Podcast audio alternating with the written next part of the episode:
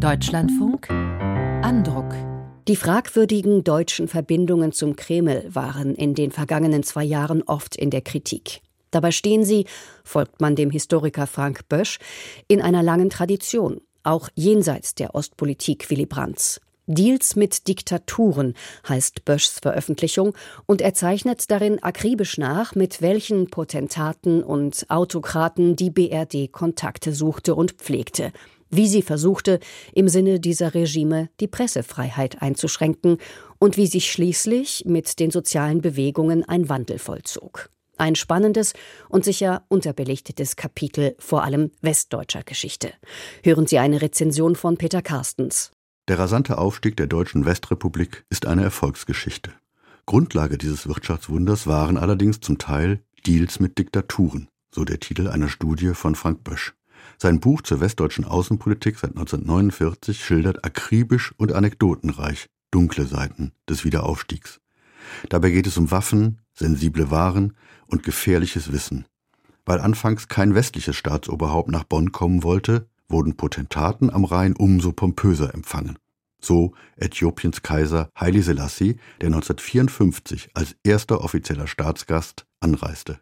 Als Selassie mit goldbestickter Gala-Uniform voller Orden, mit Säbel und einem mit Löwenhaaren verzierten Zweispitz auf dem Kopf aus dem Sonderzug trat, begrüßten ihn Kanzler Adenauer und Bundespräsident Heuss sowie rund 50.000 jubelnde Bürger. In Bonn und anderen Orten erhielten die Schulkinder schulfrei. An der Rheinbrücke hat die Stadt Bonn neben den Zuschauern sogar Elefanten und Kamele eines gastierenden Zirkus aufgestellt. Kurz darauf schwebte der Schah von Persien ein, dessen Frau Soraya, Tochter einer Berliner Verkäuferin, die westdeutschen Gemüter mehr bewegte als das zunehmend brutale Regime ihres Gatten.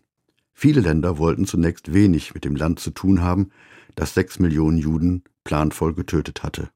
Doch Staat und Wirtschaft wussten sich zu helfen und suchten Kontakte zu autoritär regierten Ländern, darunter Spanien und Portugal, Bösch zitiert dazu einen Diplomaten, der bereits während des Hitlerregimes dabei war und in den 50er Jahren von seinen Botschaftsstationen in Madrid und Buenos Aires schwärmte.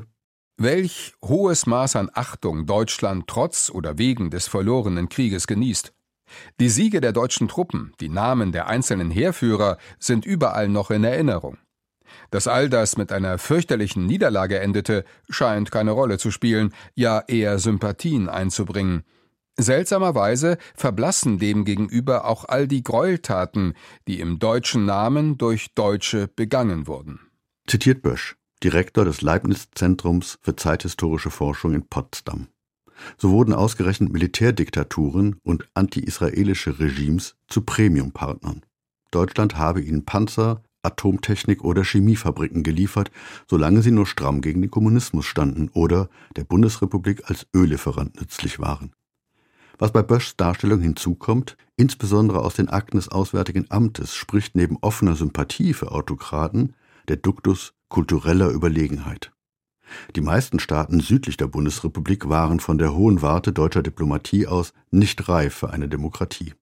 So hieß es 1958 über Franco-Spanien, dass es aufgrund des spanischen Volkscharakters und der historischen Entwicklung sehr problematisch erscheint, ob eine schnelle Entwicklung zu einer parlamentarischen Demokratie nach westlichem Muster im wahren Interesse des spanischen Volkes liegen würde. Ähnliche Äußerungen fand Bösch zu den Diktaturen in Portugal und Griechenland, dann zu Chile und Argentinien. Bedenken in Bezug auf die Geschäfte kamen, wenn überhaupt, aus der Zivilgesellschaft und vereinzelt aus SPD und CDU. Bösch schildert zudem, wie Innen- und Außenministerium versuchten, Presse und Rundfunk zu steuern und Kritik an Diktatoren hart zu bestrafen. So habe das Amt die Deutsche Welle massiv an kritischen Kommentaren zur griechischen Militärdiktatur behindert. Stattdessen sollten die Athener Obristen Sendezeit im deutschen Radio bekommen oder das ZDF zu Folkloresendungen von den Inseln bewegt werden. Im Falle der argentinischen Diktatur, einem Folterregime, das seine Gegner zehntausendfach verschwinden ließ, empfahl das Auswärtige Amt, eine von uns finanzierte Fernsehproduktion, in der die Streitkräfte als Motor des gesellschaftspolitischen Fortschritts und Garanten staatlicher Ordnung in den lateinamerikanischen Staaten geschildert werden. Damals regierten in Bonn die SPD-Kanzler Willy Brandt und Helmut Schmidt. Zu ihrer Zeit wuchsen deutsche Rüstungsexporte auf Höchststände. Iran, Brasilien und Argentinien bekamen deutsche Atomkraftwerke. Böschs hochspannendes Buch ist eine Studie zum kalten Pragmatismus der Nachkriegsregierungen. Die Selbstbeherrschung des Autors beim Schildern zuweilen empörender Umstände ist zu bewundern, etwa wenn er von deutsch-chilenischer Kollaboration bei der Folterfarm Colonia Dignidad schreibt oder über deutsche Giftgasprodukte für Iran, Irak, Syrien und Libyen. Erst das Aufkommen sozialer Bewegungen brachte gewisse Veränderungen.